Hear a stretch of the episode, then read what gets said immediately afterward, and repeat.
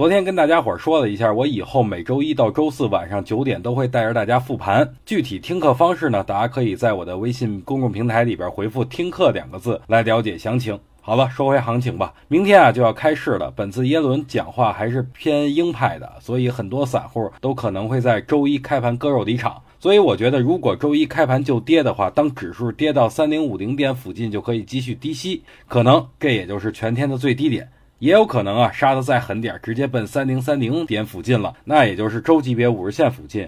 如果到了就更好了，有可能就是下周一周的最低点。巴菲特曾经说过呀，当别人都恐惧的时候，咱们要贪婪。